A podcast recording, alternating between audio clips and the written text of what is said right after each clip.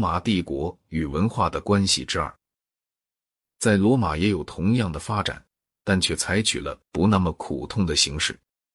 罗马并没有像希腊那样的被人征服，而且相反的，还有着顺利成功的帝国主义的刺激。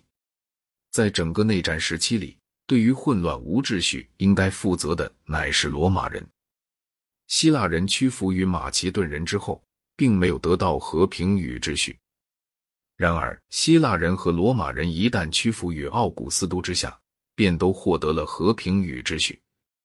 奥古斯都是一个罗马人，大多数罗马人向他屈服都是心甘情愿的，而不仅仅是由于他那优越的威力的缘故。何况他还煞费苦心的在掩饰他的政府的军事基础，并使之依据于元老院的法令。元老院所表示的种种阿谀奉承，毫无疑问是言不由衷的。但是，除了元老阶级以外，却并没有一个人因此而感到屈辱。罗马人的心情很像是十九世纪法国的生活端庄的青年，他们经过了一番恋爱的冒险之后，就在一场理性的婚姻上面稳定了下来。这种心情尽管是称心满意的，但却不是有创造性的。奥古斯都时期的大诗人都是在比较动乱的时代里面造就出来的。荷拉是亡命于腓力比。他和魏吉尔两个人的田庄都被即墨并分给了胜利的军人。奥古斯都为了使国家稳固，也多少在表面上努力要恢复古代的信仰，因此也就必须对自由研究采取颇为敌视的态度。罗马世界开始变得刻板式的了。这一过程在以后各个皇帝的时期都一直在继续着。奥古斯都最初的一些继承者们。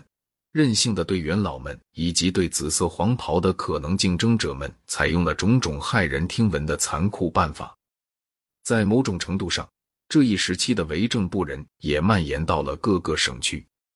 但是大体上，奥古斯都所创立的行政机器仍然继续运行的很好。随着公元九十八年图拉真的即位，就开始了一段更好的时期。这段时期延续到公元一百八十年马尔库斯·奥勒留逝世时为止。这一段时期里的罗马帝国政府，正像是任何专制政府所可能的那样好。反之，第三世纪则是一个灾难惨重的时期。军队认识到了自己的威力，便是金钱以及能否允诺他们一生不作战，而拥戴某个皇帝或者废除某个皇帝。于是，军队也就不再成为有效的战斗力量了。野蛮人来自北方和东方，侵入并掠夺罗马的领土，军队一心计较私利与内讧而无力抵抗，整个的财政体系瓦解了，因为收入已经极大的减少，同时劳而无功的战争以及收买军队又使得支出大为增加。战争以外，食役也大大的减少了人口。看来，似乎罗马帝国就要倾颓了。这种结局却被两个能干的人物给避免了。这两个人就是戴克里先和君士坦丁。这时候，帝国分为东西两部分，大致上相当于希腊语和拉丁语的两部分。君士坦丁在拜占庭建立了东部帝国的首都，并为他起了一个新名字，叫做君士坦丁堡。戴克里先有一个时候改变了军队的性质，从而约束了军队。但从他以后，最能作战的武力便都是由野蛮人，主要的是日耳曼人所组成的，一切高级指挥的职务也都向他们开放。这显然是一种危险的办法。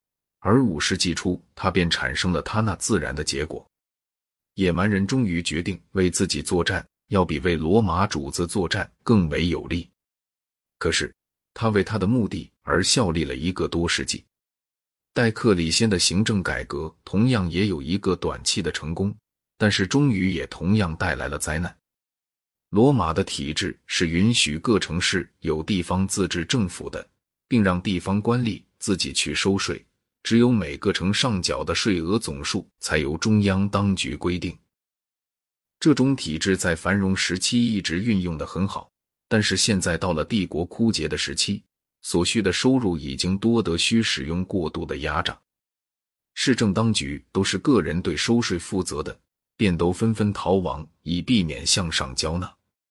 戴克里先强迫家道殷实的公民担任市政职务，并规定逃亡是非法的。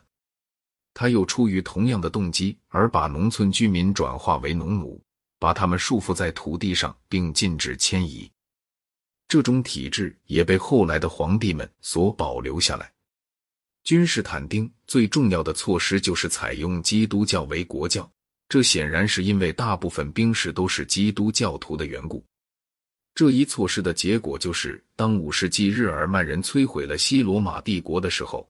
他的威信也使得日耳曼人接受了基督教，从而便为西欧保存下来了那些曾为教会所吸收了的古代文明。划归罗马帝国东半部的领土，其发展却有不同。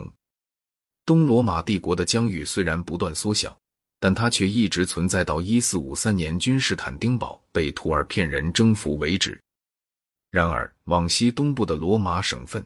包括非洲和位于西方的西班牙在内，都变成了回教世界。